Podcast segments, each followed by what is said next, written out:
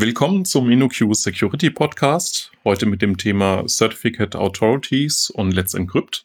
Ich bin der Simon und ich unterhalte mich hier mit dem Christoph. Hallo Christoph. Hallo Simon. Wir wollen über ganz verschiedene Themen dabei sprechen. Ähm, wir wollen ein bisschen klären, was eine Certificate Authority ist, äh, so zum Einstieg. Ähm, wir wollen uns damit beschäftigen, wo da so ein bisschen die Probleme bei liegen und was Let's Encrypt damit zu tun hat. Und zu guter Letzt, äh, was eigentlich Mark Shuttleworth, äh, der äh, Spender hinter Ubuntu, äh, mit Certificate Authorities zu tun hat. Ähm, was ist das denn überhaupt? Äh, was ist eine äh, Certificate Authority oder was hat Mark Shuttleworth damit zu tun? Womit fangen wir denn an? Na, das klären wir doch am Ende auf, ne? Okay, das klären wir am Ende auf. Äh, dann fangen wir damit mal an, was denn der Certificate Authority ist. Ähm, das ist, ähm, können, also das ist ein bisschen mehrdeutig der Begriff. Ne? Das, das können wir mal unterscheiden. Einmal in sozusagen die Softwarekomponente, die Zertifikate ausstellen kann. Ne? Also das haben wir in einer anderen Folge schon mal besprochen äh, was so ein Zertifikat ist und wo wir das alles brauchen. Und irgendjemand muss einem so ein Zertifikat ausstellen. Und das ist diese Software dazu. Und das andere ist irgendwie die Institution oder Körperschaft oder wie man das auch nennen will, die dahinter steht, ähm, die das betreibt, diese Software. Und ähm, da gibt's dann halt, äh, können das ganz verschiedene sein. Und eine wollen wir heute, eine besondere davon wollen wir heute etwas detaillierter besprechen. Das ist dann Let's Encrypt, aber da kommen wir später zu. Okay. Ähm, das heißt, wir haben in den vorherigen Folgen ja schon mal generell darüber gesprochen, wie das technisch funktioniert, wenn zwei Parteien verschlüsselt miteinander kommunizieren wollen. Ähm, wir, du hast mit Lukas in der zweiten Folge über Zertifikate gesprochen, die das Schlüsselmaterial und Metainformationen enthalten. Ähm, was wir bisher einfach aber außen vor gelassen haben, ist ähm, dass diese Zertifikate ja nicht magisch einfach irgendwie mal da sind und ähm, wir irgendwie die Frage beantworten müssen, ähm, rede ich eigentlich mit der korrekten Partei mir gegenüber oder steckt da irgendwer dazwischen, mit dem ich eigentlich äh, kommuniziere, also irgendwer, die, die, der die Verbindung abhört. Ähm, wo kommt denn dieses Vertrauen jetzt her, dass ich weiß, mein Gegenüber ist auch wirklich das Gegenüber, als was es sich ausgibt? Wie kommt da die CA ins Spiel zu? Ja, das Vertrauen wird halt durch ein Zertifikat hergestellt, das sagt, okay, hier mit diesem Schlüssel, mit dem du sprichst, äh, das gehört auch der folgenden äh, Entität.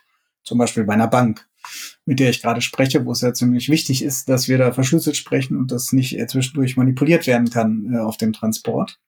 Das Problem ist, warum glaube ich jetzt dem Zertifikat, dass, wenn das da drin steht, das ist jetzt meine Bank, äh, oder irgendeiner anderen Entität, der ich vertrauen möchte. Ähm, äh, warum glaube ich das denn? Ne? Also nur weil das irgendwo geschrieben steht, äh, mu muss das jetzt nicht unbedingt wirklich so sein. Und also deshalb, es könnte Harry Hacker sein, der äh, seine Phishing-Seite aufgesetzt hat und äh, auf Kundschaft wartet. Genau. Und deshalb sind halt ähm, Zertifikate immer signiert von einer anderen Entität. Und äh, die beglaube ich das. Und jetzt ist man halt in so einer Kette drin. Äh, okay, da muss ich aber der anderen Entität irgendwie glauben, die das signiert hat. Und damit diese Kette halt nicht äh, endlos weitergeht, also deren Zertifikat kann wieder äh, signiert sein äh, und äh, das weitere Zertifikat auch wieder und so weiter und so fort. Und das wäre eine endlose Kette, also muss irgendwo, muss halt Schluss sein. Und äh, das ist typischerweise dann bei einem sogenannten Root-Zertifikat das dann nicht von einer anderen Entität signiert wurde, sondern das selbst signiert ist. Und äh, diese Root-Zertifikate werden halt von den CAs ausgestellt, beziehungsweise die sind im Besitz dieser CAs. Und denen vertraue ich, weil entweder mein Browser oder mein Betriebssystem de deren Root-Zertifikat äh, schon mitbringt und denen von vornherein vertraut. Warum die denen vertrauen, da kommen wir vielleicht später äh, zu. Da gibt es so gewisse Anforderungen, die so eine CA erfüllen muss, äh, bevor die überhaupt in so ein in das Betriebssystem kommen oder in den Store von einem Browser. Aber denen wird dann einfach vertraut, da ist diese Kette zu Ende und dann sagen wir, denen vertrauen wir. Und genau das ist eine CA, die solche Zertifikate hat und damit dann andere Zertifikate ausstellt und andere Zertifikate signiert. In welcher Form treten die denn auf? Also sind es privatwirtschaftliche Unternehmen? Ist das die Bundesregierung, die Zertifikate ausstellen kann? Äh, Mache ich das bei der Telekom? Ähm, das ist unterschiedlich. Das kommt ein bisschen auch auf den Verwendungszweck an. Also im Prinzip kann erstmal jeder eine CA betreiben. Also ein Gutzertifikat ausstellen, da sind ein paar Zeilen äh, auf der Kommandozeile nötig mit OpenSSL äh, und damit könnte ich weitere Zertifikate signieren. Ja, jetzt ist halt die Frage, wer vertraut denen? Das kann ich da machen, wenn ich jetzt intern äh, sowas betreibe in meinem eigenen System, zum Beispiel im Heimnetzwerk, dann könnte ich die ganz, also das Root-Zertifikat auf allen meinen Rechnern installieren und dann wird halt dem vertraut. Äh, wenn ich das jetzt äh, im, im, vielleicht im professionellen Umfeld mache, dann ähm, kann man das ähnlich machen. Zum Beispiel nehmen wir an, wir haben irgendwie eine IoT-Installation und da sind viele Endgeräte irgendwo draußen in der Welt verteilt, die sollen aber ab und zu halt mal mit äh, den Servern, äh, mit irgendwelchen Backend-Servern kommunizieren. Mhm. Und äh, das sollten sie am besten ja auch über TLS machen, also verschlüsselt. Also muss die, müssen die ja auch irgendwie ein, äh, den Zertifikaten vertrauen. Und wenn das jetzt ein geschlossenes System ist, äh, also nicht ähm, also nicht öffentliche Backends, dann könnte ich in diese IoT-Geräte von vornherein zum Beispiel ein Root-Zertifikat installieren, dem vertraut wird, was ich selber ausgestellt habe. Na, dann betreibe ich das halt selbst. Oder nehmen wir ein anderes Beispiel, wenn wir jetzt in der Cloud sind und wir betreiben irgendwie Microservices auf Kubernetes und ähm, ich möchte die Kommunikation zwischen diesen einzelnen Microservices auch per TLS verschlüsseln, dann könnte ich zum Beispiel auch äh, eine eigene CA da betreiben. Und wenn ich den Microservice deploy, den direkt das Root-Zertifikat mitgeben, dem vertraut werden soll, oder die Root-Zertifikate, denen vertraut werden soll. Also sowas macht zum Beispiel ein Service, zum Beispiel Istio oder Istio kann sowas machen. Äh, das betreibt dann im Hintergrund eine eigene CA. Und die andere Sache ist, ähm, wenn ich im Internet unterwegs bin, und jetzt mit öffentlichen Seiten spreche, dann ähm, wird natürlich nicht meinem eigenen Root-Zertifikat vertraut werden, sondern das sind, wie ich das vorhin schon mal erwähnt habe, welche, die schon der Browser mitbringt äh, oder der äh, das Betriebssystem. Und wenn ich von Zertifikate von so einem Root-Zertifikat signiert haben will, beziehungsweise dass die Kette bis zu diesem Root-Zertifikat geht, dann muss ich mich an eine typischerweise kommerzielle Entität wenden. Da gibt es ganz viele CAs, also ein paar Namen, die man so kennt. Es gibt Ident Trust, das ist, glaube ich, so ziemlich die größte. DigiCert, die haben vor kurzem Symatec übernommen, die kennt man so aus dem Antivirus-Bereich. Äh, Sectigo, die hießen vorher Komodo, den Namen kennt man vielleicht, oder GoDaddy oder Global Sign, da gibt es ganz viele und da kann man dann halt Zertifikate kaufen, beziehungsweise man kauft eigentlich die Signatur ein, also Zertifikat und den Schlüssel erstellt man selber und schickt das dann dahin und die signieren einem das dann.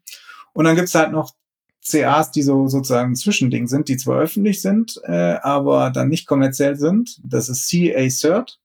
Das ist nicht so bekannt. Ähm, und was wir heute noch etwas äh, genauer besprechen wollen, Let's Encrypt. Okay, das heißt, wir haben müssen so ein bisschen unterscheiden. Eine CA ist erstmal ein Konstrukt in dem ganzen Protokoll äh, und stellt mir erstmal nur Vertrauen für eine Kette von Zertifikaten her. Das Ganze wird kryptografisch dann realisiert über Unterschriften. Und ähm, dann unterscheidet man äh, zum einen, was ist das für eine Organisation? Ähm, Brauche ich ähm, dieses, diesen Trust in meinem Browser oder habe ich die Möglichkeit, weil das eigene Infrastruktur ist und ich das in meinem Backend benutze, das quasi einfach entsprechend selbst auszustellen. Du hast eingangs erwähnt, da gibt's äh, quasi technische Komponenten. Das sind ein paar Befehle auf der Kommandozeile, um Schlüsselmaterial zu generieren. Ähm, War es das denn? Also was, was brauche ich denn eigentlich, ähm, um sowas selbst umzusetzen? Beziehungsweise wie sieht denn da das Tooling drumherum aus? Vorhin hatte ich ja erwähnt, dass man OpenSSL benutzen kann, um sich so ein Root-Zertifikat auszustellen. OpenSSL kann ich auch dazu benutzen, um äh, mit diesem Root-Zertifikat andere Zertifikate zu signieren. Und ähm, theoretischerweise könnte ich das sozusagen, wenn ich das äh, benutze und mir einen Webserver baue, per CGI ein paar OpenSSL-Befehle äh, aufrufe, könnte ich so eine ganze CA aufbauen. Das ist natürlich ziemlich äh, fragiles System. Von daher würde ich das nicht empfehlen. Ähm, wenn man das selber machen will, gibt es äh, verschiedene Softwarelösungen äh, aus dem Open Source Bereich, die man da einsetzen kann. Da gibt es einmal OpenXPKI, das ist, glaube ich, so ziemlich die älteste, die ich jedenfalls kenne. Dann gibt's EJB CA, das ist eine Java-basierte und äh, eine Java EE-basierte CA-Software. Und es gibt Boulder, das ist der Software-Stack, den Let's Encrypt benutzt. Intern, den haben sie halt äh, als Open-Source-Software veröffentlicht. Und darauf würde ich dann zurückgreifen, anstatt das alles selbst vom Scratch zu machen, weil Zertifikate sind ja dann doch schon ein sehr sensibler Bereich. Und wenn ich da was falsch mache, dann kann das äh, sehr böse Auswirkungen haben. Von daher soll ich da einen Software-Stack nehmen, der vielleicht ganz gut äh, abgehangen und ausgereift ist. Und äh, die übernehmen dann halt auch mehr von, also viele Sachen, die man sonst manuell löst, sind dann da halt auch automatisiert möglich. Also dass man Zertifikate nach einem bestimmten Profil ausstellt. Also wenn zum Beispiel will ich Zertifikate haben für TLS, wo wir meistens jetzt drüber gesprochen haben, also fürs Web. Manchmal will ich vielleicht aber auch E-Mail-Zertifikate haben für S-MIME. Und dann kann ich zum Beispiel bei der EGB-CA so ein Profil hinterlegen, wie so ein Zertifikat aussehen soll. Und äh, dann werden alle entsprechend diesem Profil ausgestellt.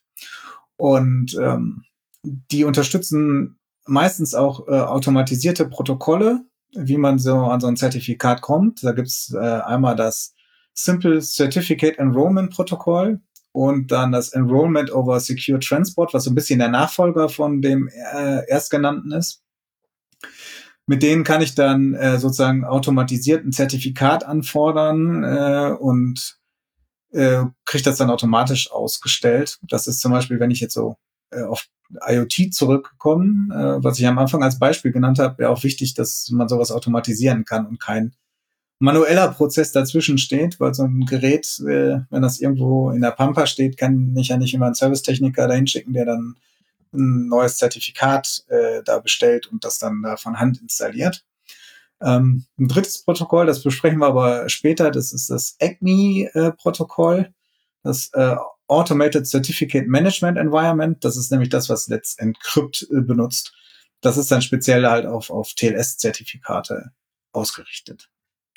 Okay, das heißt, wenn es mir nur darum geht, irgendwie ein Service und zwei Clients miteinander ähm, eine verschlüsselte Verbindung aufbauen zu lassen, dann kann ich ja das einfach realisieren, indem ich ein entsprechendes Zertifikat generiere, kann da auch ein eigenes Zertifikat anlegen, mit dem ich andere Zertifikate signiere und äh, sollte dann halt dafür sorgen, dass Schlüsselmaterial an einer sicheren Stelle liegt.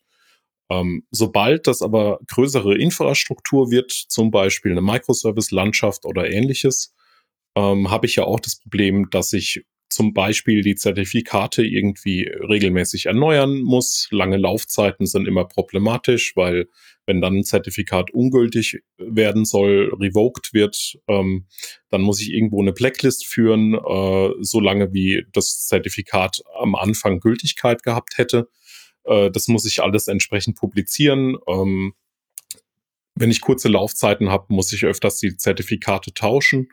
Äh, das wollen wir eigentlich ja mit, mit Software lösen und nicht irgendwie manuell die ganze Zeit Dateien hin und her schubsen. Ähm, das heißt, eigentlich bin ich dann gezwungen, eine eigene PKI zu betreiben, also Public Key Infrastructure. Und das könnte ich dann mit entsprechenden Softwarelösungs- oder Stacks entsprechend äh, vereinfachen. Genau. Und äh, das könnte man nicht nur, das sollte man auch, weil das man wahrscheinlich von A von Hand nicht hinkriegt und B auch nicht mal eben so selber runterschreibt. Du hast das gerade so erwähnt. Äh, also es geht ja nicht nur um die Zertifikate, die ausgestellt und signiert werden müssen, sondern auch um so einen Nebenservice für so eine PKI zum Beispiel. Äh, du hast gerade das Beispiel von so einer ähm, ähm, Liste genannt, wo die ähm, zurückgezogenen Zertifikate sind, also eine CRL oder ein OCSP-Responder, der dasselbe macht, aber online, sozusagen on the fly.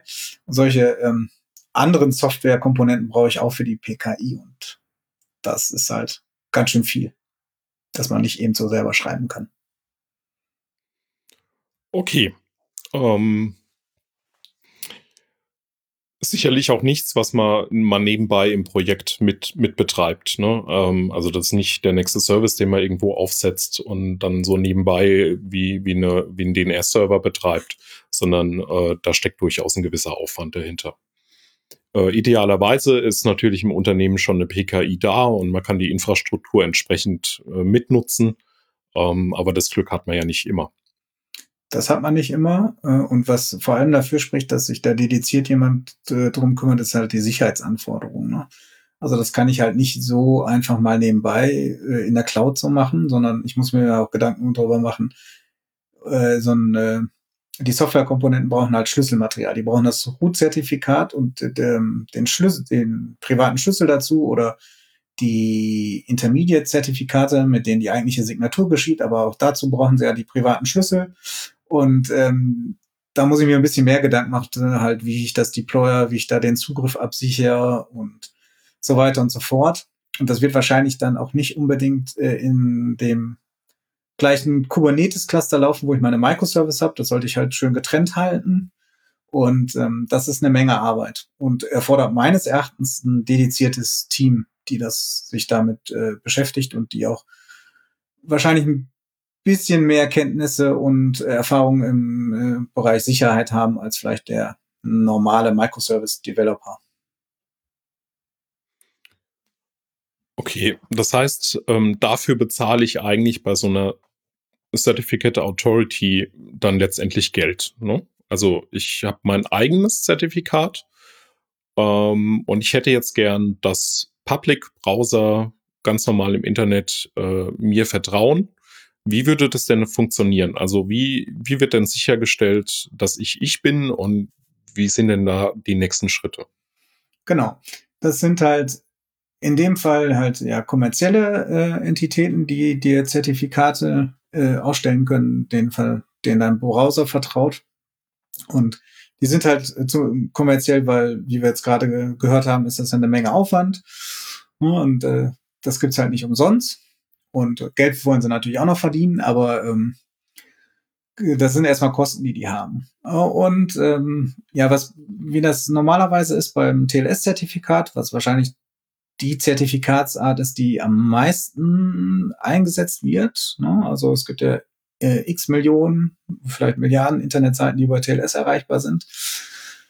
Das ist so, dass man ähm, dann zu einem dieser CAs hingeht und ähm, äh, CSR macht, ein äh, Certificate Signing Request. Also das heißt, ich erstelle ein äh, Schlüsselpaar, äh, Private Public, und dann äh, in diesen Certificate Signing Request kommt halt der Public Key rein und äh, die äh, Adresse, also die Domain, wofür ich das haben will, das Zertifikat und so weiter und alle Metadaten, die möglich sind. Und dann beantrage ich da, dass mir dafür bitte ein Zertifikat ausgestellt wird.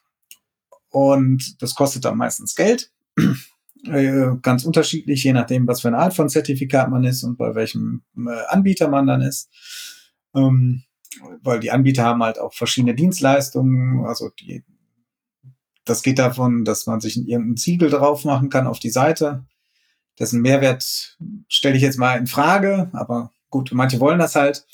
Dann gibt's Kundenservice, den man anrufen kann, ne, und ob der jetzt zu den Bürozeiten oder 24-7 erreichbar ist und so, je nachdem gestaltet sich dann die, ähm, der Preis, den man dafür bezahlen muss.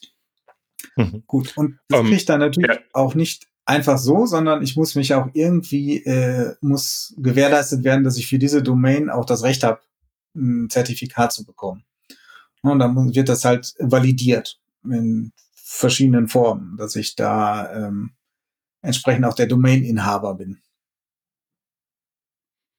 Das funktioniert dann ähnlich ähm, wie ich bekomme einfach eine E-Mail zum Beispiel und bestätige auf einem Link, äh, dass ich die bekommen habe und deswegen irgendwie berechtigt bin, äh, E-Mails an diese Adresse zu empfangen. Ähm, wird das dann über einen DNS-Eintrag gelöst oder? Ja.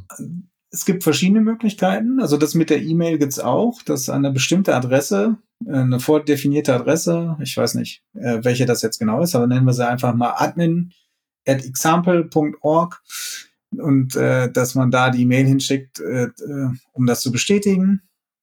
Ähm, Meinst du, die bekommen viele Mails dort? Da gibt es bestimmt ganz viele Mails, die da kommen, äh, die auch nicht alle immer äh, den Hintergedanken haben, dass man jetzt ein Zertifikat bekommen soll, sondern vielleicht auch sonst irgendwo klickt, wo man besser nicht klicken soll. Aber das ist ein anderes Thema. Aber also diese Überprüfungsmöglichkeiten sind halt verschieden. Ähm, es gibt, was wir vielleicht erwähnen sollten, neben dieser äh, Domain Validation, also es wird validiert, dass ich äh, Besitzer dieser Domain bin oder dafür Zertifikate entsprechend beantragen darf, gibt es auch noch die Extended Validation und eine Organizational äh, Validation.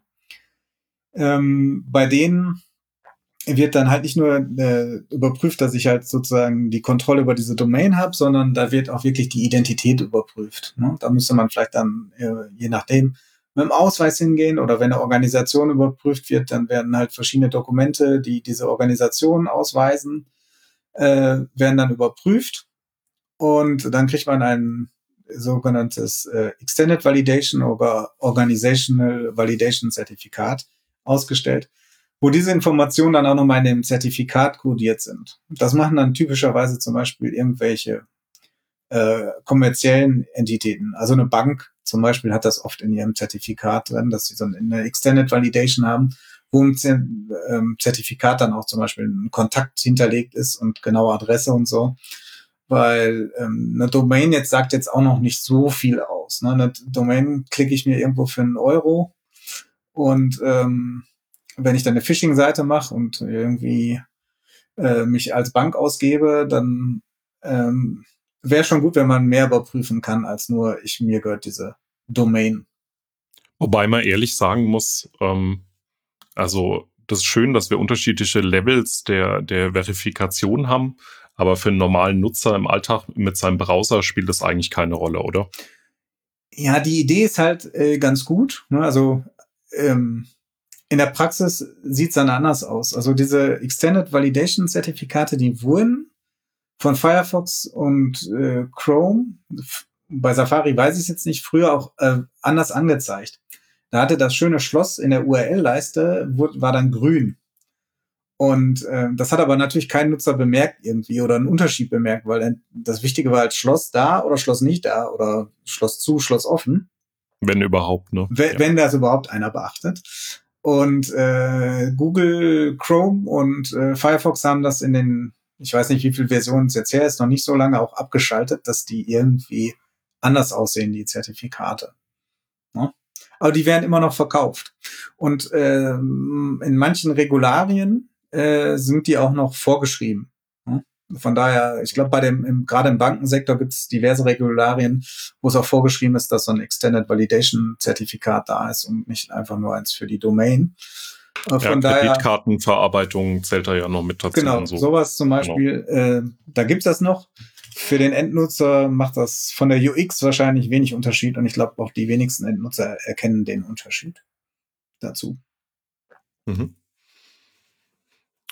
Okay. Ähm, man könnte fast sagen, da ist über Jahre bei den CAs ähm, auch einfach nicht so wahnsinnig viel passiert dann. Das war so der Status quo. Äh, es gab in den ganzen letzten Jahren massive Security-Vorfälle mit unterschiedlichen CAs. Ähm, wir hatten eingangs erwähnt, oder du hattest erwähnt, ähm, es gibt CA-Cert. Ähm, wie ist das denn eigentlich entstanden? Was, was ist, war da der Hintergrund? Und wie ist denn da heute der Stand? Ja, CA-Cert äh, ist halt ähm, ein gemeinnütziger Verein, beziehungsweise das ist in, ich glaube, in Australien beheimatet oder Neuseeland. Das weiß ich gar nicht genau. Und ähm, deren Organisationsform ist halt so vergleichbar mit gemeinnütziger Verein in Deutschland. Ich weiß nicht, kenne mich da nicht aus, wie es äh, Down Under so aussieht, äh, welche, welche Rechtsformen die da genau haben. Und das wird gegründet halt, dass auch normale Leute für ihre Domain, die die jetzt nicht äh, professionell betreiben, so die einen privaten Webserver haben, zum Beispiel um eine private Homepage zu hosten oder so, auch an Zertifikate kommen oder um an E-Mail-Zertifikate zu kommen, weil so ein Zertifikat auch nicht so billig ist, beziehungsweise nicht so billig war und dass dann die wenigsten Leute, die eine private Homepage gehostet haben, sich dafür ein Zertifikat besorgt haben. Und die haben dann Zertifikate ausgestellt, da muss man sich dann halt anmelden. Da gibt's auch nicht so eine Riesenüberprüfung dafür. Ähm, so ein bisschen abgestuftes System, ähm, äh, wer da was ausstellen darf und, ähm, und so weiter und so fort. Und ähm, dann hatte man sich halt Zertifikate besorgen können, ne, also für, für äh, seine Domain, für E-Mail oder auch für andere Zwecke, also, zum Beispiel als Client-Cert. Das Problem dabei ist, dass die diesen Zertifikaten halt die großen Browser oder Betriebssysteme halt nicht vertraut haben.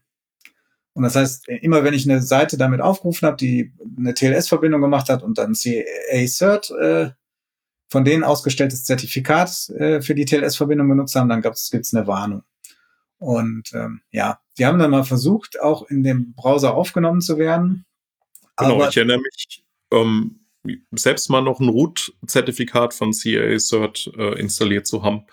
Aber ähm, es ist ja schwer genug, überhaupt äh, ein gewisses Gefühl dafür zu schaffen, dass es wichtig ist, wenn man verschlüsselt kommunizieren will, dass da ein Schloss angezeigt wird und so weiter.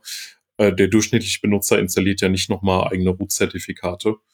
Ähm, und gefühlt ist es dabei immer so ein bisschen stehen geblieben, ne? Ja, also wie ich, wie ich gerade äh, gesagt habe, sie haben es mal versucht, das ist aber so ein bisschen im Sand verlaufen, weil es gibt halt bestimmte Anforderungen, da kommen wir später noch zu, äh, wie die sich so genau zusammensetzen, damit äh, man zum Beispiel bei äh, ähm, Mozilla in den Trust Store kommt oder bei Google oder bei Microsoft ins, in den von äh, Windows Betriebssystem.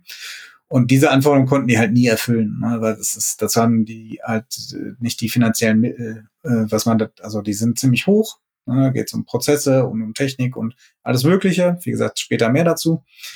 Äh, und das konnten die halt einfach nicht erfüllen. Und äh, das ist jetzt so ein bisschen im Sande verlaufen. Schon seit Jahren so, dass wir das anstreben, aber da tut sich jetzt nicht so viel. Besonders nicht, seit es Let's Encrypt gibt, die ja sozusagen da in Konkurrenz getreten sind. Genau, das wäre dann so ein bisschen fast forward. Äh, 2016 ist das, glaube ich, gelauncht. Und man kann bestimmt sagen, dass Let's Encrypt diesen ganzen Zertifikatmarkt da eigentlich ganz schön aufgeräumt hat. Ähm, was machen die denn anders?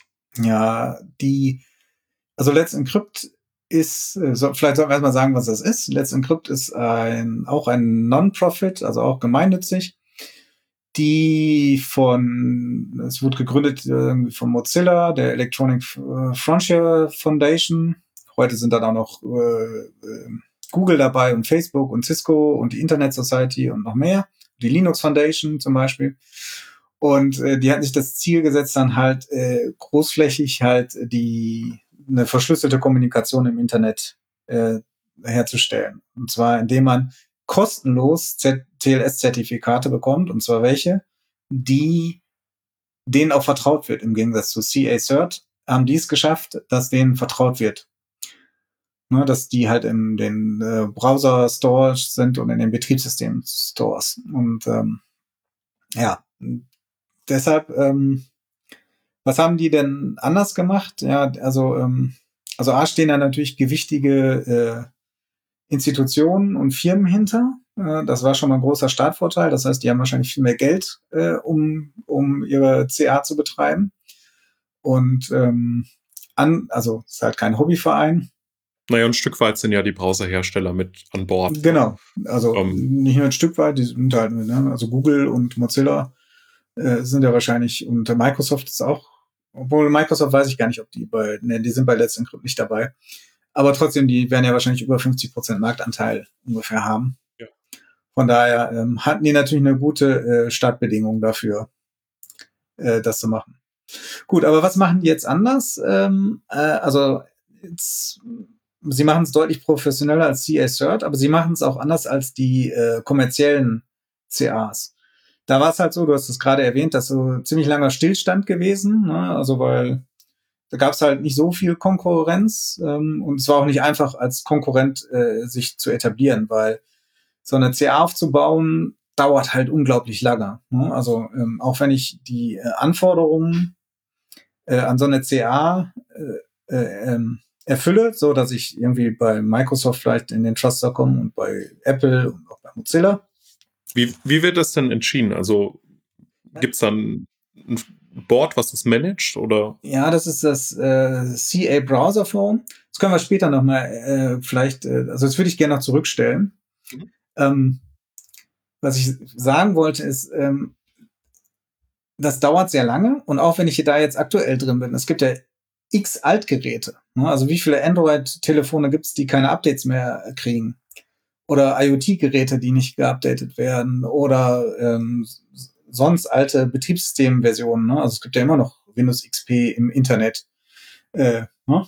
Von daher, die kriegen dann halt die neuen Zertifikate nicht. Ähm, und das heißt, äh, ich brauche ja erstmal so und so viele Jahre, damit ich überhaupt genügend, dass mir, mir genügend Leute eigentlich vertrauen können. Hm? Ja, das geht nicht ohne ein entsprechendes Anfangsinvestment. Genau, und das dauert halt sehr lange. Deshalb hat sich bei den CAs wenig getan. Also die haben sich vielleicht gegenseitig mal aufgekauft. So, also da gab es Bewegungen im Markt, aber nicht durch irgendeinen großen Newcomer, weil das halt äh, sehr, sehr lange dauert, bis man da Fuß fasst.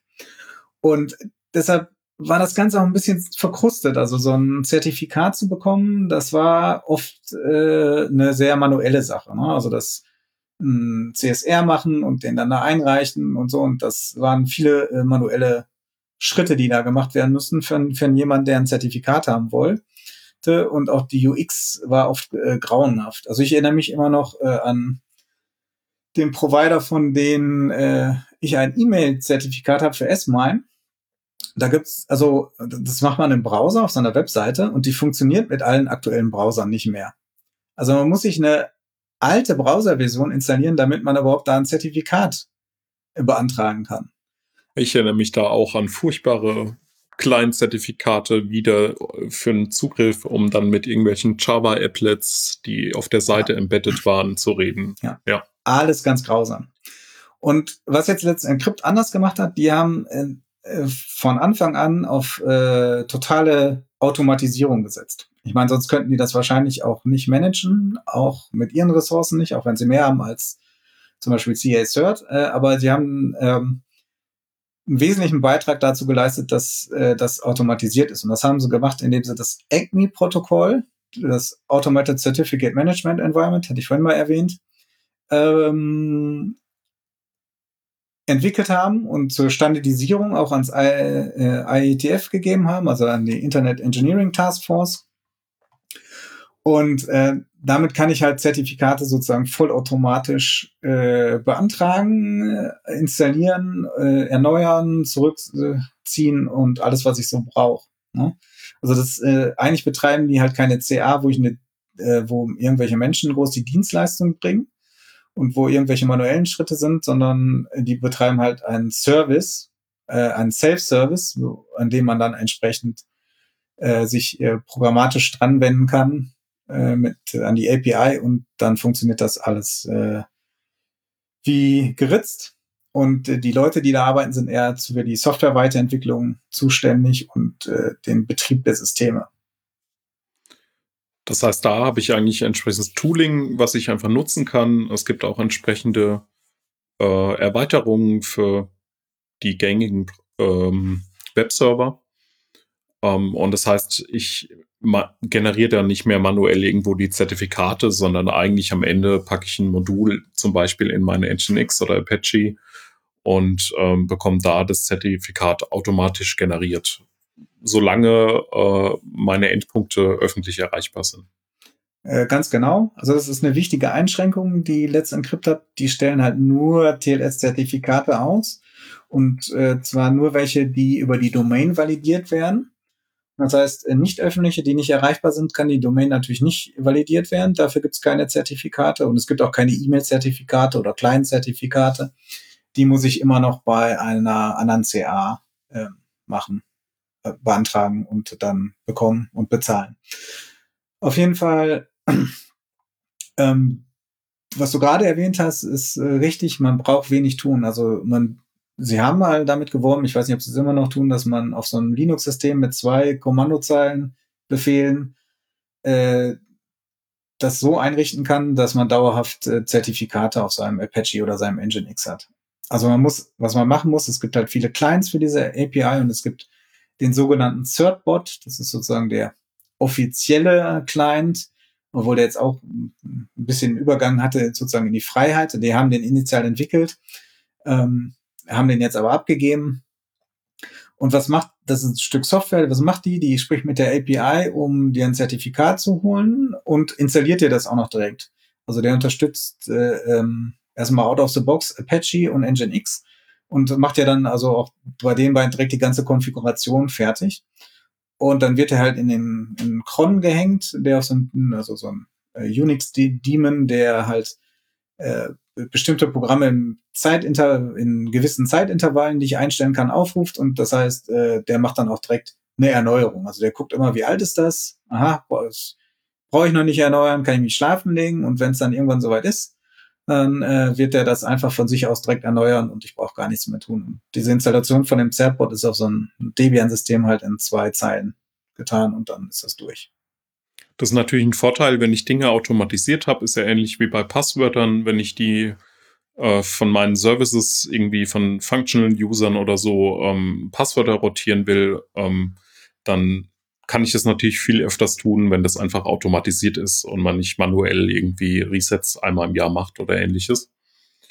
Ähm, das ist ja dann ein ähnlicher Effekt. Das heißt, ähm, bei den Laufzeiten ändert sich dann auch was. Ja, die Laufzeit ist viel kürzer als bei anderen, äh, also bei Zertifikaten, die von anderen äh, CA ausgestellt werden.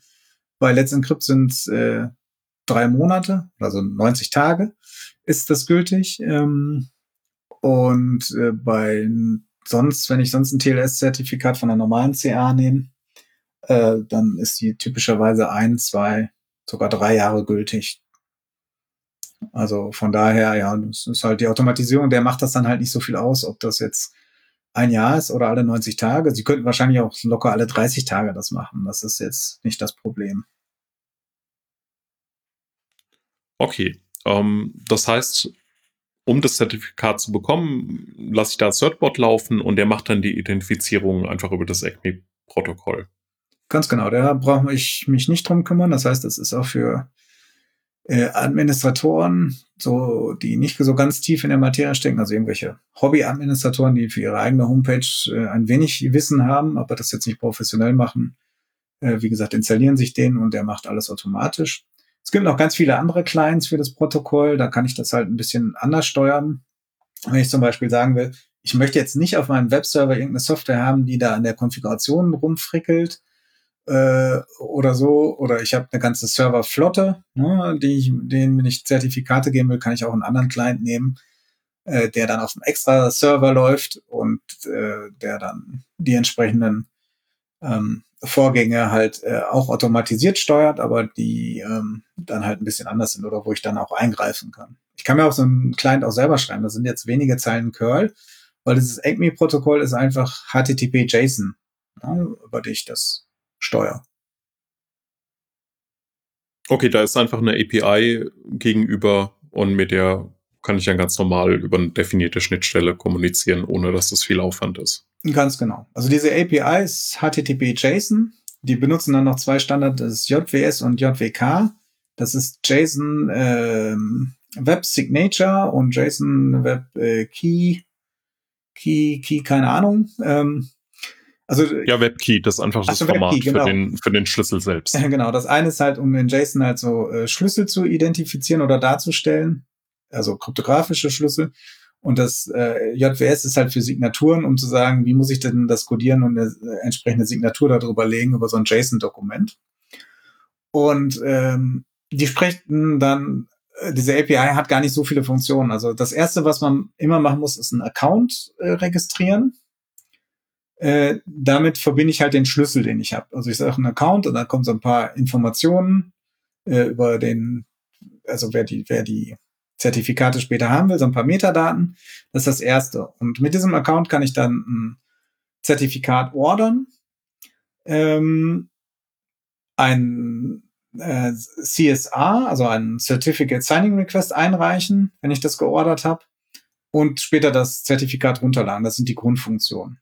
Und die API macht noch einen weiteren Schritt. Wenn ich so ein Zertifikat geordert habe, dann muss sie aber prüfen, äh, darf ich das überhaupt? Gehört mir diese Domain und äh, bin ich im Besitz des Schlüssels? Und äh, dafür gibt es zwei Möglichkeiten in dem ACME-Protokoll. Das eine mal über HTTP und das andere geht über DNS.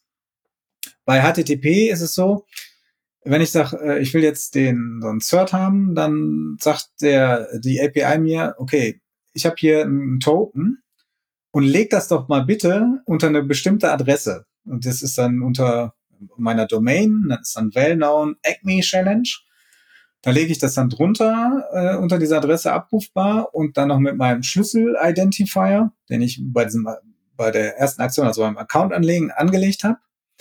Und ähm, das Ganze ist eine signierte Antwort mit meinem Schlüssel. Da kann er auch überprüfen, dass das auch wirklich von mir war. Und dann sage ich, okay, das liegt jetzt da und dann wird das überprüft. Dann macht er irgendwann, ruft er meine Domain auf und guckt, ob diese Challenge, die, da, die er mir geliefert hat, da äh, hinterlegt ist. Und wenn das soweit ist, dann kann ich halt äh, ein äh, Zertifikat beantragen und das runterladen. Ne? Also erster Schritt, ich order das, dann lege ich das dahinter, dann poll ich soweit, wann hat er mich überprüft. Ne? Das geht dann meistens recht schnell, aber ähm, muss halt schauen, bis er soweit ist. Ich kann einfach warten und dann liefern mir die API so einen Status irgendwie. Ja, ist pending oder ist äh, verified. Und wenn es verified ist, dann hole ich mir das ab. Und die zweite Möglichkeit ist, um das zu überprüfen, ist halt nicht über HTTP, sondern über DNS. Da muss ich einen speziellen DNS-Eintrag machen. Der ist dann auch irgendwie underscore underscore äh, Acme Challenge Punkt meine Domain. Und das ist ein Text-Record und da steht dann halt dieses, äh, dieses Token, äh, also die, die Challenge, der Token daraus und der Key-Identifier und äh, dann kann das damit überprüfen. Und äh, so ist dann klar, okay, mir gehört, ich habe Kontrolle über diese Domain und ich habe die Kontrolle über den Schlüssel. Und dann läuft das Zertifikat. Aber wie gesagt, das sind alles HTTP-Calls beziehungsweise HTTPS-Calls und dann hat äh, bräuchte da kaum eingreifen. Also normalerweise muss ich gar nicht eingreifen. Hm. An der Stelle kann man nochmal erwähnen, warum das überhaupt so wichtig ist mit diesem Signing Request. Ähm, die CA könnte ja auch einfach direkt äh, ein Zertifikat generieren und mir dann, mir dann liefern. Ähm, das Problem ist, dann hätte die äh, Certificate Authority ja Zugriff auf die Kommunikation. Ne? Das heißt, es ist wichtig, dass man selbst natürlich den Schlüssel generiert und dieser dann nur unterschrieben wird von der CA. Ähm, und alle Varianten, in denen man nicht selbst diesen Schlüssel generiert, äh, sollte man sehr kritisch beäugen. Da gab es auch in der Vergangenheit äh, Probleme schon mit. Da gab es einen Vorfall mit einer Zertifikat, äh, mit einer Authority, die wollte, dass die Zertifikate revoked werden. Und in der darauf folgenden Diskussion, ähm, weil das natürlich so eine Blacklist auch relativ aufbläht, äh, hat dann der CEO von Trustica damals ähm, 23.000 Zertifikate, also die Private Keys, äh, entsprechend äh, im Forum gepostet und damit die komplette kom verschlüsselte Kommunikation halt kaputt gemacht. Und dann musste das revoked werden und so Sachen will man einfach vermeiden. Da hat die CA einfach beim Generieren Schlüssel erzeugt und den mal weggespeichert. Ähm, da sollte man aufpassen, wie man die Validierung macht. Ganz genau. Man sollte also nie seinen privaten Schlüssel aus der Hand geben. Es gibt auch bei den bekannten CAs ähm, so ein paar Funktionen, dass man das Zertifikat sozusagen direkt auf der Webseite generieren lassen kann. Das heißt, da gibt es ein JavaScript, äh, der auf der Webseite ist. Der generiert mir dann ein Zertifikat. Das kann ich mir dann runterladen.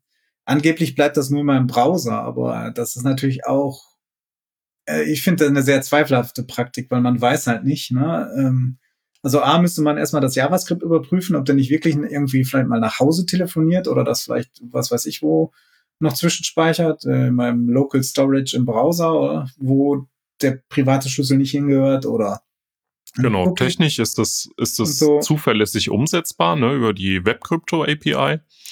Ähm, aber was das JavaScript dann wirklich tut. Ja, und wenn die dann mal irgendwie dann ähm, XSS haben, also Cross-Site-Scripting-Lücke oder so, ne, dann ähm, können, kann derjenige, der die ausnutzt, vielleicht auch den Schlüssel dann doch irgendwo anders hinschicken und so. Das, also das ist sehr zweifelhaft, diese Praktik. Ähm, die wurde halt eingeführt, weil es dann einfacher ist als auf der Kommandozeile mit OpenSSL, die jetzt von der UX äh, auch nicht so besonders toll ist. Dass man da ein Zertifikat äh, ähm, ähm, sich richtig erstellt, ist halt schwieriger, als wenn ich im Browser klicke und dann heißt es, bewegt mal die Maus ein bisschen hin und her, damit wir ein bisschen Zufall generieren können. Ähm, ist schon einfacher, aber ich würde davon abraten, das so zu machen. Gut. bei äh, Let's Encrypt haben wir das Ganze dann zumindest mit Open Source Software automatisiert, äh, haben dann auch da den entsprechenden Schlüssel liegen ähm, und das automatisch gemanagt. Ähm, wie hat sich das denn mit äh, Let's Encrypt weiterentwickelt? Also wir, wir wissen, wir haben dieses Tooling und haben da entsprechend breiten Support aus der Industrie. Wird das denn in der Breite eingesetzt? Ähm, Gibt es da irgendwie nochmal was bei zu beachten? Ja, also du hattest gerade erwähnt, 2016 war das öffentlich verfügbar. Äh, die ersten Zertifikate und eine, auch eine Public Beta gab es ab 2015. wenn wir mal von da rechnen, jetzt äh, in Februar 2020, also dieses Jahr, äh, hat Let's Encrypt eine Milliarde Zertifikate bereits ausgestellt. Und ähm, von daher gestartet sind sie 2012 mit der, also mit den ersten Arbeiten. Das sind keine zehn Jahre. Ähm, es muss man sagen, das ist schon eine extrem gute Leistung und ähm, da kann man sagen, die sind etabliert. Ne? Also allein die Anzahl der Zertifikate, die sie ausgestellt haben, den, die ganzen Browser vertrauen denen äh, dabei. Also ähm, von daher, ähm, das ist schon eine Riesenleistung die es da gibt. Vielleicht sollte man zwei Aspekte erwähnen, die denen natürlich ordentlich Vorschub geleistet haben. Also einmal sind das die Enthüllungen von Edward Snowden. Äh, danach kam ja auch auf, dass man eigentlich viel mehr verschlüsseln sollte äh, im Internet. Und das kommt so äh, äh, kurz nach der Gründung von ähm, Let's Encrypt waren die ersten Veröffentlichungen, also 2013. Äh, von daher äh, war das natürlich ein großer Anschub, dass dann auch Leute gesagt haben, die sonst immer gesagt haben, ja, ich brauche nicht verschlüsseln, ich habe jetzt keine hier wichtigen Informationen oder ist mir zu teuer oder welche anderen Argumente oder Scheinargumente immer gab, um jetzt kein TLS anzubieten. Die waren dadurch ja erstmal alle in Frage gestellt.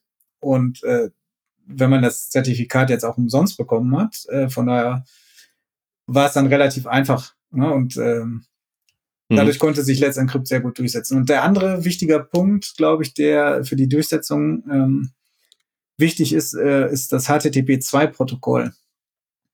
Weil das hat, also zuerst wollte, als das spezifiziert wurde, war erst so, ging es darum, ob man HTTP2 nur über TLS-Verbindungen sprechen kann.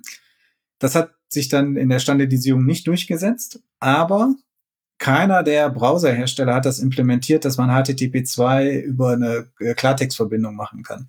Alle Browser haben das nur für TLS-Verbindungen durchgesetzt äh, oder implementiert. Und das war natürlich auch der Druck darauf, dass man seine Seite über HTTP2 auch gerne natürlich anbieten will, dass man auch ein Zertifikat hat und TLS sprechen kann. Das sind zwei wichtige Faktoren, die den Erfolg ermöglicht haben. Genau, ich würde es noch ergänzen, selbst ähm, im Backend irgendwie mit HTTP2 Client Libraries, ähm, da H2C, also die Cleartext-Variante von dem Protokoll zu sprechen, ähm, wird man nicht so ohne weiteres irgendwie einbinden können. Da wird man sicherlich ähm, eine Weile Implementierungsaufwand haben. Was auch noch äh, vielleicht als Ergänzung zu dem Thema Traffic verschlüsseln und was da bei Snowden rauskam, so ein bisschen der Punkt ist. Natürlich wird, wenn die NSA eine Verbindung von oder Kommunikation von einer Person abhören möchte, äh, wird sie das, wenn sie das gezielt tut, auch früher oder später irgendwie schaffen. Ähm, was aber Snowden gezeigt hat, ist, dass einfach im großen Rahmen Daten, die im Klartext im Netz unterwegs sind, einfach abgefischt und gespeichert werden. Und ähm, da ist es einfach wichtig, in der Breite auch vielleicht dafür zu sorgen, dass Kommunikation eben nicht so einfach öffentlich zugänglich ist, wenn man irgendwo einen Netzwerkstecker äh, in Switch steckt und da halt irgendwie den Traffic dumpt, sondern dass da zumindest nochmal ein Verschlüsselungslayer drüber ist, äh, der auch irgendwie halbwegs erstmal Behörden davon abhält, da großspurig Filter einzubauen oder ähnliche Inhalte nochmal weiter auszuwerten ja, NSA und wahrscheinlich auch andere Geheimdienste in anderen Ländern haben ja diesen Take-it-all-Ansatz. Wir speichern erstmal alles und saugen alles ab, was geht und schauen mal, was wir dann daraus machen können. Und das ist halt dadurch erheblich schwerer geworden, ne? weil, äh, wie du sagtest, wenn die gezielt das machen wollen, dann kommen die wahrscheinlich irgendwie an deinen privaten Schlüssel dran, weil sie dich, weil sie deinen Rechner hacken oder wie man das in dem schönen XKCD-Comic äh, hat, dass sie dir einfach äh, äh, die Pistole an den Kopf halten oder ähm, in dem Comic ist es so beschrieben, halt so lange äh, auf dich einprügeln, bis du dein, dein Passwort rausgibst dafür. Da gibt's Methoden, aber dieses, äh, wir machen einfach erstmal alles, was wir, äh, wir holen uns alles, was wir kriegen können, das geht nicht mehr. Und was auch unterbunden ist, was jetzt gar nichts mit Geheimdiensten oder so zu tun hat, ist natürlich so, ähm, also diese naive Vorstellung so, ähm, ja, aber das ist ja nichts Kritisches, was ich hier habe. Äh, das kann ja ruhig unverschlüsselt übertragen werden. Es gibt ja noch ganz andere Gefahren. Es gab ja mal den Fall, dass so ein Internetprovider einfach in den Traffic immer irgendwelche JavaScripte injiziert hat, um Tracking zu machen für Werbekunden und das verkauft hat. Das will ich ja eigentlich auch nicht haben. Und wenn ich meine Seite ausliefer, irgendeine statische Seite, wo ich Informationen zu meinem Hobby habe, dass derjenige, der das abruft, auf einmal irgendein JavaScript untergejubelt kriegt und seine Daten. Jetzt kann man natürlich, ja, jetzt kann man natürlich sagen, ja, äh, macht ja mein Provider nicht. Ich habe meinen Vertrag irgendwie äh, beim seriösen ISP. Ja, man bewegt sich durch, durchaus halt auch mal an öffentlichen Netzen. Ne? Man ist mal in einem Internetcafé, äh, nutzt mal irgendein öffentliches WLAN, ähm, man ist im Zug unterwegs. Ähm, das sind alles Punkte, wo Traffic durchgeht, wo man vielleicht einfach eigentlich eine verschlüsselte Verbindung haben möchte das für den Selbstschutz und für den Schutz von anderen, ich weiß ja auch gar nicht, mit welchem Provider die unterwegs sind und durch welche äh, Provider-Netze das alles durchgeht. Ne? Also auch wenn ich jetzt sage, ich habe jetzt einen Provider, der macht das nicht, aber die Leute, die dann auf meine Homepage gehen, die weltweit irgendwo vielleicht herkommen, woher soll ich wissen, von welchem Provider die haben? Ja. Ne? Und ob, ob die nicht auch im Land sind, wo der Staat das auch macht. Ne? Also von daher äh, sollte bin ich der Meinung, prinzipiell sollte aller Web-Traffic einfach verschlüsselt sein. Na, gerade wo es jetzt kaum noch Aufwand macht. Ja, mit dem Thema staatliche Probleme mit den CAs, ähm, das ist eigentlich ein ganz gutes Stichwort. Ne? Da gab es ja auch, oder gibt es eigentlich ja auch im Iran zum Beispiel eine gängige Praxis. Äh, ja, also nicht nur im Iran, aber das ist ich glaube ich, wo du drauf anspielst, ist halt, ähm, dass ich, es war so 2010 oder 2011 rum, dass ähm, DigiNota, eine CA, gehackt wurde und man da halt Zertifikate ausgestellt hat, unter anderem für Gmail, also von Google und für Facebook und die im Iran gezielt genutzt hat für Man-in-the-Middle-Angriffe und den dann halt ähm, ähm, entsprechend äh, die Leute ausspioniert hat damit. Und zwar ähm, konnte man das dann nicht unbedingt merken, weil es war ein legitimes Zertifikat. Also DigiNota war ein, eine CA, die in den Browsern halt drin war und in dem Betriebssystem. Und äh, wenn die halt äh, Zertifikate an Leute ausstellen für Domains, äh, für diese eigentlich keine ausstellen dürften, äh, dann war das natürlich ein Riesenproblem. Ne? Und es gab auch mal einen Vorfall, da hat jemand sich als Microsoft ausgegeben und bei VeriSign ein äh, Zertifikat für Microsoft bekommen. Und das ist natürlich ein äh, erhebliches Problem, dass Zertifikate an, äh, dass es da Missbrauch gibt. Ne? Und ähm, wenn man jetzt bedenkt, äh, es gibt äh, in den Browsern ist zum Beispiel Turk Trust, das ist eine halbstaatliche Stelle in der Türkei, eine CA, die Zertifikate ausstellt. Ähm, da würde ich sagen, in der jetzigen politischen Lage bin ich auch nicht so sicher, ob die nicht auf Druck der Regierung sowas auch machen würden und dann mal Zertifikate für Google, Facebook, Apple, sonst wen ausstellen würden an den Staat und nicht an die entsprechenden Firmen. Von daher muss man schauen. Ne? Da gibt es halt, also es wird dagegen gearbeitet äh, das, und Maßnahmen ergriffen, dass das nicht unbedingt passiert. Genau, was, was gibt es denn da für Gegenmaßnahmen bei sowas? Das gehört ja auch irgendwie ein bisschen zum CA-Ökosystem dazu. Genau, da gibt es also zwei Sachen gibt's, die äh, auf jeden Fall erwähnenswert sind. Das ist einmal das CA Browser Forum und das Certificate Transparency. Fangen wir mal mit dem CA Browser Forum an. Das ist ein Zusammenschluss von äh, den CAs äh, eigentlich fast allen, also allen, die in, in irgendeinem Trust-Store, im Browser oder im Betriebssystem landen wollen. Und von den Browserherstellern da, von Mozilla, Google, Apple, Microsoft, Opera ist da drin. Und Cisco ist da auch drin als Browserhersteller. Ich weiß nicht, welchen Browser die jetzt so herstellen, aber sind da jedenfalls auch vertreten. Und die stellen äh, die sogenannten Baseline Requirements äh, her, beziehungsweise geben die heraus. Und äh, diese Baseline Requirements sind Anforderungen an eine CA.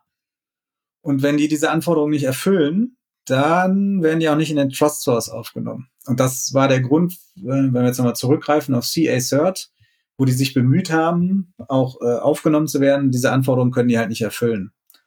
Und das liegt daran, weil das sind jetzt nicht so einfache Anforderungen. Das geht einmal um die Prozesse. Ne? Also, ähm, also es geht um die Prozesse, es geht um die Menschen, die, die dort arbeiten und es geht um technische Anforderungen. Also das gibt, bei den technischen Anforderungen gibt es halt äh, einmal zum Beispiel von den physikalischen Anforderungen, dass es ein gesicherten Rechenzentrum sein muss, ähm, dass das von einfachen Sachen wie, da gibt es einen Feuerlöscher, wie bis, das sollte auf einer HSM, also auf einem Hardware-Modul, sollte der Schlüssel, der private Schlüssel vom Root-Zertifikat ähm, gespeichert sein, in speziellen Raum, das vielleicht mit einem Gitter äh, äh, nochmal gesichert ist. Da geht es um die Prozesse, wie kommt man in diesen Raum rein, ähm, ne, also in den Raum sollten möglichst äh, äh, sollte man nicht alleine reinkommen, sondern dann müssen immer von, ich sag mal, fünf Administratoren immer mindestens zwei dabei sein. Es geht um die Prozesse, wie dieses Schlüsselmaterial ähm, rotiert wird, äh, wenn das nötig ist. Äh, es geht um das Personal, um äh, welche, welche ähm, sozusagen, äh, dass das unbedenklich ist. Da gibt es dann halt äh, Anforderungen an Sachen, was man zum Beispiel eine Hintergrundüberprüfung machen sollte oder machen muss.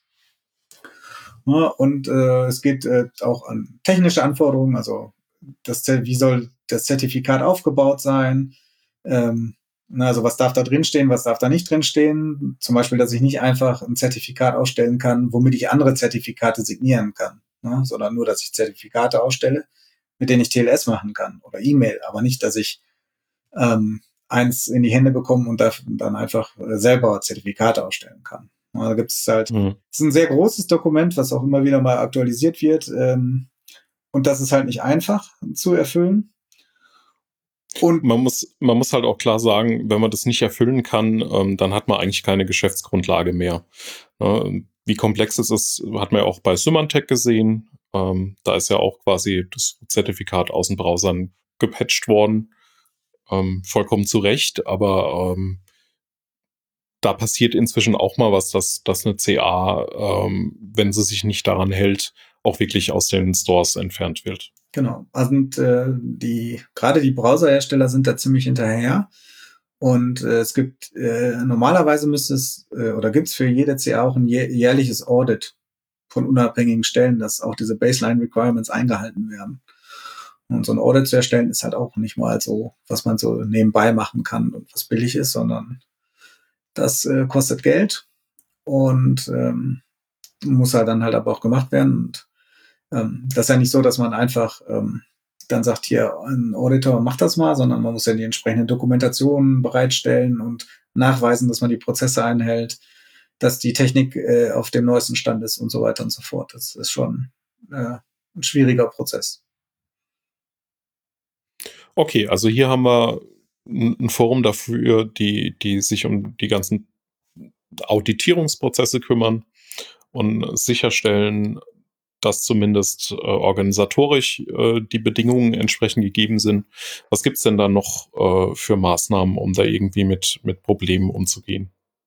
Ja, die zweite Maßnahme, die auf, auf jeden Fall erwähnenswert ist, ist eine Initiative von Google, ähm, die ist auch genau aus diesem äh, DigiNota-Hack äh, sozusagen mit entstanden. Ähm, waren noch mehr Vorfälle, wo, wo dann äh, missbräuchlich Zertifikate ausgestellt wurden.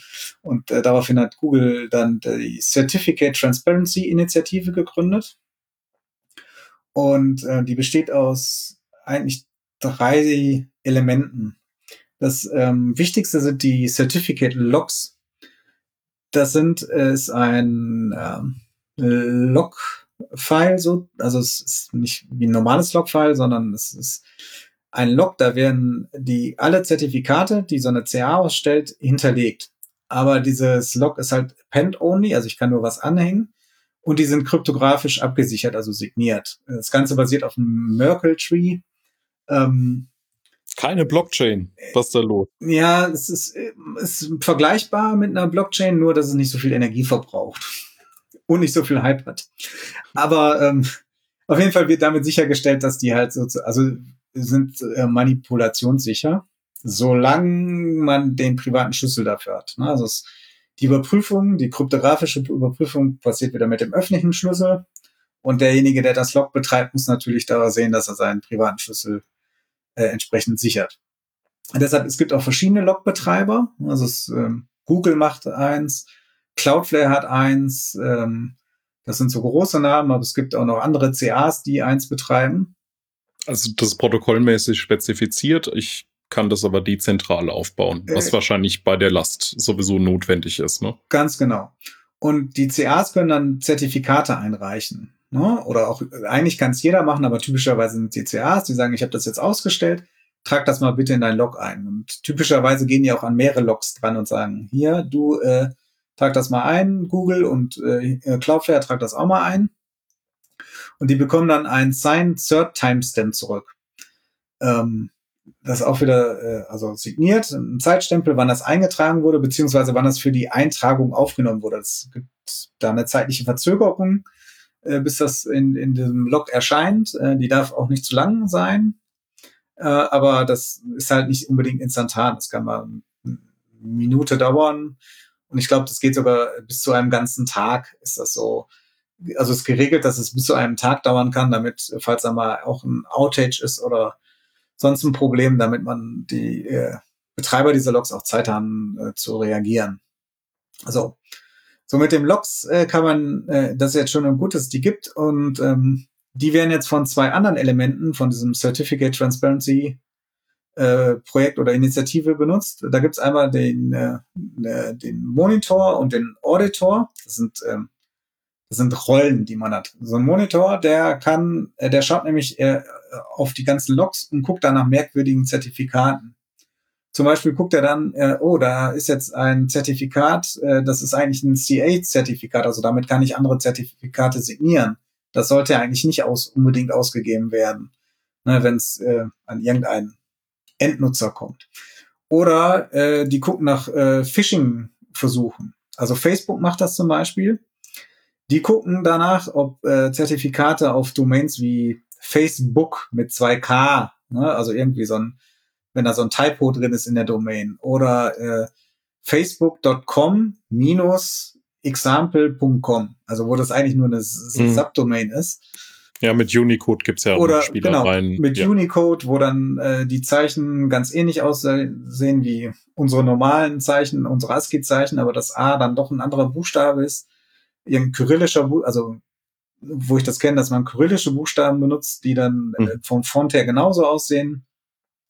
Und die gucken das dann äh, und schauen darauf, ob solche Zertifikate ausgestellt werden. Und als wenn man Facebook-Entwickler ist und da Facebook-Apps macht äh, auf deren Plattform, dann kann man sich sogar subscriben darauf, auf solche Alerts, wenn mal sowas passiert ist. Ne? Und dann haben halt die äh, so einen Monitor betreiben halt äh, die Chance, ähm, schnell darauf zu reagieren. Das macht nicht nur Facebook so, Google macht das so und also die großen Internetfirmen schauen dann halt darauf, äh, was da so passiert äh, und können dann ents entsprechend vielleicht äh, einschreiten und die CA kontaktieren und sagen, das muss zurückgenommen werden, ne? äh, wenn es auch ein falsches ist. Also wenn zum Beispiel jemand für Google aus Versehen ein Zertifikat ausstellen würde, und Google hat das nicht beantragt äh, und äh, es hat auch keinen Vertrag mit denen, dann könnten die dann sagen, ne, so, das muss jetzt zurückgenommen werden. Oder das auch auf ihre internen Sperrlisten setzen. Also Google Chrome nutzt ja nicht nur die öffentlichen CRLs, sondern die haben auch eine interne Sperrliste zum Beispiel.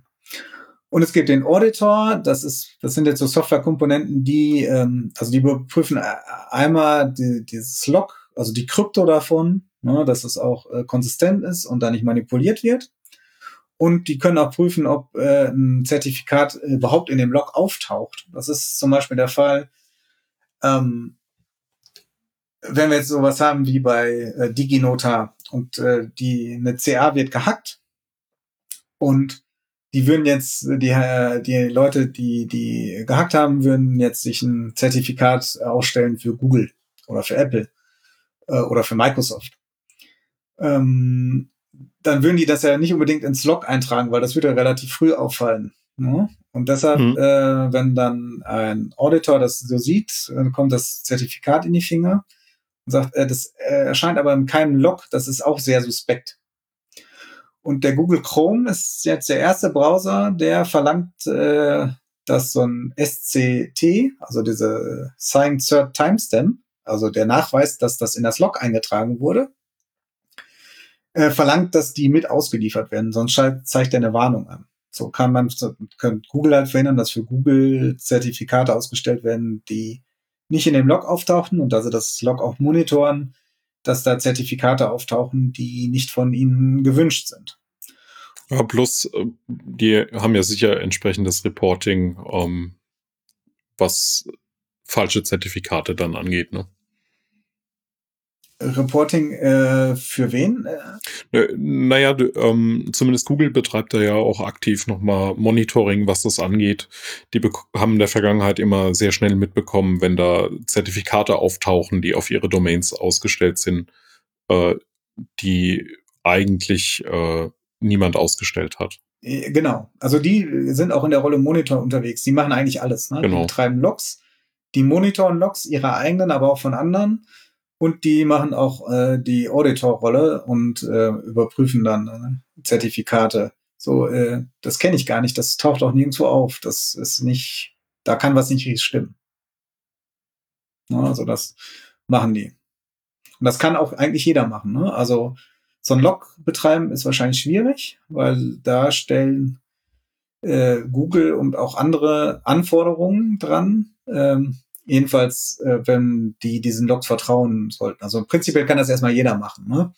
Ich kann ja auch meine eigene CA betreiben und kann einfach Zertifikate da reinballern, aber dass Google das sozusagen benutzen würde, um zu sagen, ich äh, prüfe jetzt was dagegen, dann muss es da eine gewisse Vertrauensstellung geben und dann mhm. An Anforderungen dran, äh, wie dieses Log betrieben werden muss. Und ähm, das ist vielleicht nicht ganz so einfach, diese Anforderungen zu erfüllen, aber so als Monitorrolle äh, da zu sein und mir die Logs anzugucken, die sind alle öffentlich, ähm, das ist schon einfacher. Und Auditor ist noch die einfachste Rolle, wo ich dann einfach sagen kann, aha, hier habe ich ein Zertifikat, ich guck mal, ist das irgendwo in einem Log denn auch vorhanden? Okay. Ähm, hast du noch Themen, zu denen du, wo du noch ein bisschen drauf eingehen willst oder noch einen weiteren Punkt, den wir noch nicht abgedeckt haben? Ähm, also zwei technische Sachen könnten wir noch erwähnen. Äh, einmal ähm, jetzt gerade in dem, wo ich gesagt habe, diese Science Third Timestamps. Mhm. Ähm, wie funktioniert das denn? Weil ähm, wenn Google Chrome die verlangt, also wo tauchen die denn auf? Da gibt es drei Möglichkeiten. Einmal gibt es das als TLS-Extension. Äh, dann gibt es eine Cert-Extension, da ist es direkt in dem Cert kodiert. Oder als OCSP-Extension, dann ist es halt im OCSP-Responder, äh, wo man die halt finden kann. Und im Moment werden typischerweise solche Cert-Extensions benutzt, äh, wo das im Zertifikat steht, weil da braucht äh, man für seinen Server keine Änderung. Also wenn ich TLS ändern will, die Einstellung, dann muss ich halt an meinem Server rumkonfigurieren. Bei OCSP muss ich bei dem OCSP-Server rumkonfigurieren. Und wenn einfach das im Cert drin steht, dann brauche ich nichts ändern. Ja, ähm, von daher ist das. Okay, die Datei liegt dem Client einfach mit, äh, wo er das nochmal überprüfen kann. Ja, da steht dieser SCT dann nochmal äh, drin. Da läuft das so ab, äh, bevor das eingetragen wird, gibt es so ein äh, Pre-Cert. Da ist er natürlich noch nicht drin. Äh, dann kriegt man diesen Timestamp, der wird in das Zertifikat gepackt und dann kommt es da nochmal rein. Und dann steht das halt im Zertifikat drin. Da steht dann, äh, welches Log und zu welchem Zeitstempel das war. Und dann kann man da halt nachschauen. Ich muss ja gucken, wenn es verschiedene Logbetreiber gibt, muss ich auch wissen, wo soll ich denn mhm. gucken. Und das ist halt die einfachste Variante, weil äh, Zertifikate kriege ich halt so oder so. Ne, und da müsste sich die drum kümmern, die die Zertifikate ausstellen. Bei TLS und OCSP müsste ich halt selber an meinem Server arbeiten, damit die damit ausgeliefert werden. Das ist halt noch gar nicht verbreitet. Und eine zweite technische Sache, die ich ganz interessant finde, ist, das ist jetzt aus dem Kontext von dem CA Browser Forum. Das ist äh, festgelegt, dass, ähm, also ist jetzt auch verpflichtend, dass ähm, eine CA äh, DNS Certification Authority Authorization CAA unterstützen muss. Äh, ist jetzt nur ein kleiner Zungenbrecherbegriff, aber äh, die Idee ist recht einfach. Ein DNS-Eintrag ähm, zeigt dann nämlich an, welche CA für meine Domain Zertifikate ausgeben können. Also das ist dann einfach ein Textfeld äh, äh, im DNS, da steht dann was weiß ich, wieder example.org und dahinter steht, äh, darf nur von Let's Encrypt oder von DigiCert oder von GoDaddy.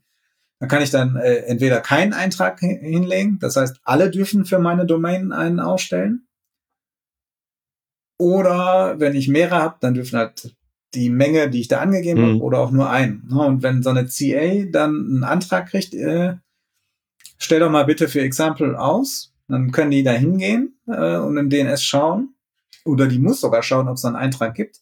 Und wenn sie dann selber nicht da drin steht, muss sie das halt verweigern. Also kann man halt äh, vorbeugen, dass irgendwelche Leute ungerechtfertigt Anträge stellen für eine Domain, die ihnen vielleicht nicht gehört oder wo sie vielleicht nur zum Teil diese gehackt haben und zum Beispiel den Seiteninhalt manipulieren können. Ne? Und dann so eine DNS-Challenge vielleicht, äh, so eine HTTP-Challenge von Let's Encrypt vielleicht erfüllen könnten, weil sie unter die spezielle Adresse vielleicht die Challenge legen können. Aber äh, in DNS steht äh, von Let's Encrypt will ich aber gar keine Zertifikate, weil ich zum Beispiel ja, eine Bank bin und so eine Extended Validation brauche letztendlich hast du da halt einfach wieder ein Stück öffentliche Informationen, die ein beliebiger Client auch überprüfen kann. Ganz genau. Macht halt de deutlich mehr Transparenz in den ganzen Prozess. Ne? Gut, das ist auch sicherlich was, was man äh, Stück für Stück relativ unproblematisch auf bestehende Systeme auch ausrollen kann. Ähm, von daher, wenn man da was betreut, macht es vielleicht Sinn, da einen Blick drauf zu werfen. Absolut. Sollte man tun. Tja. Gut, dann bleibt uns eigentlich noch äh, aufzuklären, was der CEO von Canonical mit CAs zu tun hat.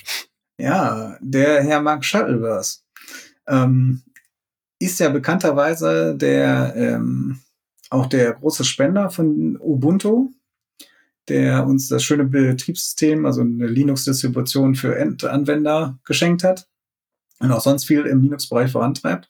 Und das kostet ja alles Geld. Dann kann man sich fragen, äh, wo kommt denn das ganze Geld her? Und äh, der Mark Shuttleworth ist sehr reich geworden, äh, vor, äh, in so in der ersten Dotcom-Zeit war das, glaube ich, weil er selber ähm, hatte er Sort, äh, T-H-A-W-T-E geschrieben. Äh, und das war die eine der ersten CAs, wenn nicht die erste, die auch außerhalb der USA Zertifikate verkauft hat. Und er hat die dann verkauft an VeriSign für 500 Millionen Dollar.